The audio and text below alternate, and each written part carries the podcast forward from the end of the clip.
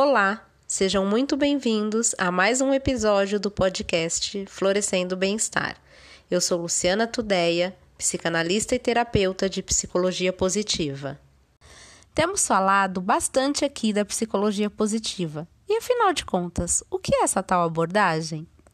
Ela é um movimento recente dentro da ciência psicológica, onde o foco é o processo de funcionamento positivo do ser humano é uma fonte pioneira de conhecimento sobre prevenção de doenças e manutenção da saúde mental. Por esse motivo, diversos pesquisadores do mundo têm se dedicado a investigar estados psicológicos positivos e seus impactos na sociedade. Martin Seligman, pai da psicologia positiva, que escreveu os livros Felicidade Autêntica, Florescer, entre outros. Ao assumir a American Psychological Association, a APA, em 1998, propôs um novo viés de estudo na área da psicologia, pautado não pelas tragédias que assolam a humanidade, mas sim nas forças que todos nós possuímos, fatores que podem prevenir as psicopatologias e melhorar de forma expressiva a qualidade de vida.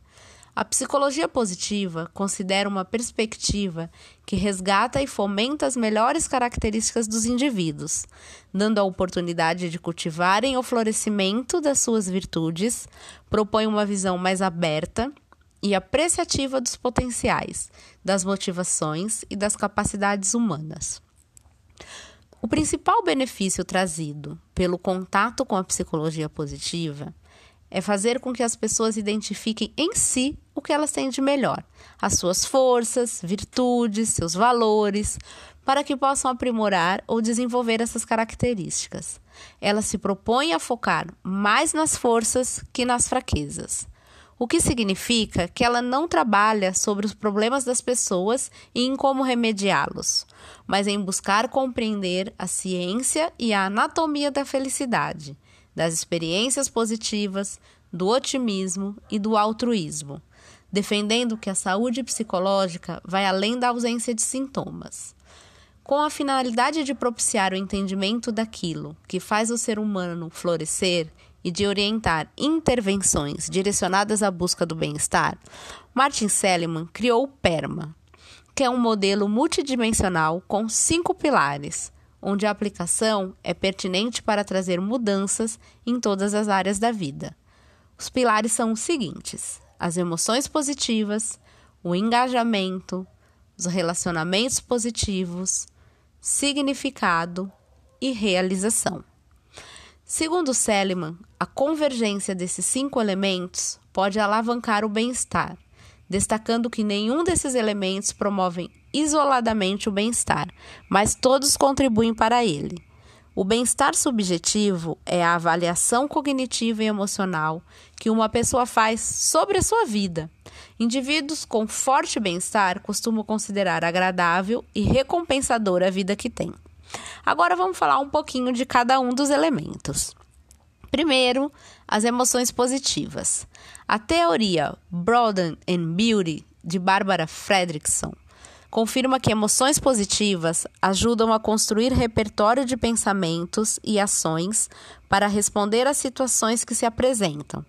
Também contribuem para construir resiliência em momentos adversos. As emoções positivas têm um efeito de contágio na melhora do ambiente.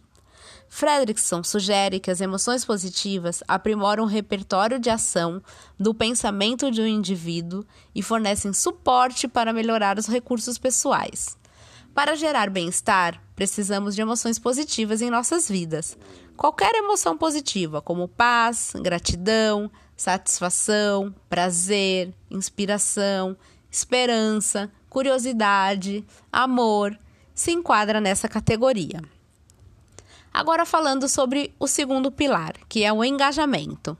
Quando estamos realmente engajados em um projeto ou tarefa, vivenciamos o que chamamos de estado de flow, onde nos concentramos intensamente no presente, mergulhando naquilo que estamos fazendo. E até parece que o tempo para, a gente esquece de das necessidades fisiológicas. Isso é muito bom, ainda mais em tempos de hiperconectividade. Quanto mais vivenciamos esse tipo de envolvimento, maior a probabilidade de sermos invadidos pela sensação de bem-estar e felicidade. O terceiro pilar são dos relacionamentos positivos. Seres humanos são seres sociais e os bons relacionamentos são fundamentais para o nosso bem-estar e felicidade. Já está comprovado cientificamente que pessoas que têm relações interpessoais positivas e significativas são mais felizes do que as que não têm.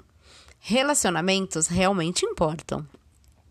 Os relacionamentos positivos são compostos por aspectos como inclusão, network, intimidade, participação no desenvolvimento de outras pessoas. Representam um fator de satisfação no, do trabalho, que contribui para a colaboração entre equipes, áreas, são um fator até de retenção de colaboradores nas organizações. O quarto pilar é o significado. Todos nós precisamos de um sentido para a nossa existência. E para que fazemos na vida? Quando nos dedicamos a uma causa ou pertencemos a algo maior que nós mesmos, nossa vida ganha significado e isso potencializa nosso senso de bem-estar significa a conexão do nosso propósito com o nosso dia a dia. As pessoas podem encontrar significado em decorrência do ambiente e equipe de trabalho, ou em função da atividade que exercem por vocação. Importante: não é o tipo de trabalho que pode ou não trazer significado, e sim a maneira como nos relacionamos com ele. Posso obter significado do e no trabalho. Mas o propósito pode ser encontrado em qualquer trabalho? Parece que sim. Uma análise abrangente de dados de mais de 11 mil funcionários em diferentes setores, o único mais forte preditor de significância foi a crença de que o trabalho teve um impacto positivo sobre os outros. Agora, o último pilar, que é realizações. Sentir que somos capazes de realizar coisas fortalece nossa autoestima o que eleva nosso nível de satisfação e felicidade. Por isso, é tão importante manter esforços contínuos para melhorarmos de alguma forma, seja desenvolvendo novas habilidades, completar uma competição esportiva ou alcançar uma meta importante. Um alto índice de realização, geralmente, vem acompanhado com uma sensação de autonomia e autoeficácia. Embora haja uma suposição de que o estresse e a pressão levam as pessoas a realizar mais, melhor e mais rapidamente, as organizações que seguem essas práticas não reconhecem os custos ocultos incorridos nisso. Enfim, qualquer local, né, de trabalho ou em casa, positivo, é mais bem sucedido ao longo do tempo, porque aumenta as emoções positivas e o bem-estar. Isso, por sua vez, melhora as relações entre as pessoas e amplia suas habilidades e criatividade.